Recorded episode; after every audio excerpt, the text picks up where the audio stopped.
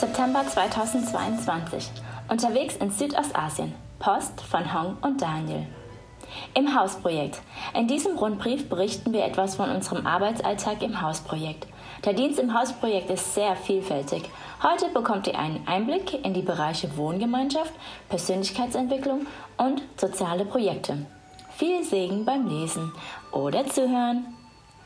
Wohngemeinschaften im Hausprojekt. News und neue Mitbewohner. Wesentlicher Teil unseres Hausprojektes sind auch unsere zwei Wohngemeinschaften. Die eine WG befindet sich in dem Haus mit unserem Studentencafé und die andere in einem Haus in direkter Nachbarschaft. In beiden Wohngemeinschaften zusammen wohnen insgesamt 21 junge Menschen, von denen 13 an Jesus glauben.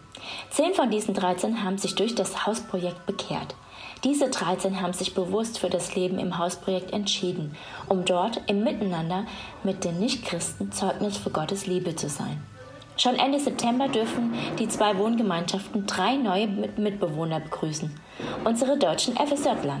Wir freuen uns auf die Ankunft von Maili, Jan Mattes sowie Janis, die uns in den Sprach- und Sportclubs sowie anderen diversen Studentenevents unterstützen werden. Solch ein interkulturelles Miteinander birgt viele Chancen in sich. So können die jungen Menschen jeweils eine weitere Kultur kennenlernen und wachsen sowohl persönlich als auch geistig an den alltäglichen Herausforderungen im Miteinander. Gemeindejugend im Hausprojekt. Ein Workshop zum Thema Verhaltensweisen. Schon lange ist es uns ein Anliegen, die Jugend unserer Gemeinde mehr mit der Studentenarbeit im Hausprojekt zu verbinden, um auch Kontakte zwischen den jungen Leuten unserer Gemeinde sowie den nichtgläubigen Studenten in unserem Hausprojekt herzustellen. Da die Gemeindejugend bisher eher eine geschlossene Gruppe war, entstanden noch nicht viele Verbindungen. Durch den Wechsel eines neuen Jugendleiters wurde unser Anliegen auch mehr zum Anliegen der Jugend. So veranstalteten wir zusammen einen Workshop, der im Café des Hausprojektes stattfand. Die jungen Leute erfuhren an dem Abend nicht nur von vier unterschiedlichen Verhaltenstypen, sondern machten auch einen Test, um ihren Verhaltenstyp herauszufinden. Dieser Workshop sollte jedoch nicht nur dazu verhelfen, sich selbst besser zu verstehen, sondern auch den anderen in seiner Andersartigkeit stehen zu lassen.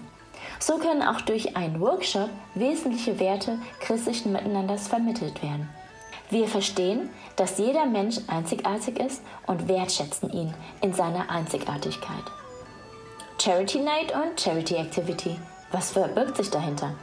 Zwei bis dreimal im Jahr veranstalten wir im Hausprojekt eine Charity Night mit Charity Activity. Bei diesen Charity Nights erhalten die Sozialprojekte, die im Hausprojekt beworben und für die finanzielle Mittel generiert wurden, ihren Spendenbetrag.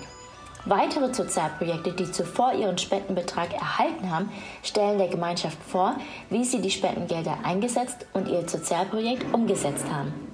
Und schließlich werden neue Sozialprojekte vorgestellt, die dann neu beworben werden. Damit die jungen Menschen im Hausprojekt nicht nur kommen, um von den Sozialprojekten zu hören, veranstalten wir entweder vor oder nach der Charity Night eine Charity Activity. Zuletzt bastelten wir gemeinsam Geschenketüten für obdachlose Kinder, die wir sogar am gleichen Abend verteilten. Über 60 junge Menschen nahmen an dieser Aktion teil, sodass rund 100 Geschenke verteilt werden konnten. Es war ein ganz besonderer Moment. All diese jungen Menschen hätten den Abend auch ganz anders verbringen können.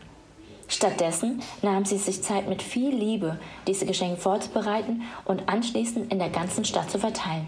Sie praktizierten Nächstenliebe. Alltag, Eindrücke und so weiter. Ab nach Thailand. Endlich ist es für uns als Team wieder möglich, an der alljährlichen Regionalkonferenz unserer Organisation teilzunehmen. Aufgrund der Corona-Pandemie musste diese zwei Jahre lang pausieren. Im Oktober werden wir Kollegen aus den anderen Ländern unserer Region treffen, gemeinsam geistig wachsen, dienstliches sowie persönliches austauschen. Diese Zeiten sind nicht nur für uns Erwachsene sehr wertvoll, auch unsere Kinder erwartet ein spannendes Kinderprogramm. Elia und Talita freuen sich schon sehr. Ich will den Vater bitten für ein gutes Einleben unserer drei neuen FS-Sattler. Ich will den Vater bitten für weitere Bekehrung im Hausprojekt. Und ich will den Vater bitten für eine bereichernde Regionalfreizeit in Thailand. Ich will dem Vater danken, dass mittlerweile ein kleines Team mit zwei jungen Frauen entstanden ist, das den Dienst mit dem Gebetsgarten auf dem Herzen hat. Ich will dem Vater danken für die 13 jungen Christen in den zwei Wohngemeinschaften des Hausprojektes. Und ich will dem Vater danken für die schnelle Genesung von mir. Ich hatte nämlich Denkefieber. Mit herzlichen Grüßen, eure Hong und Daniel mit Elia und Talita.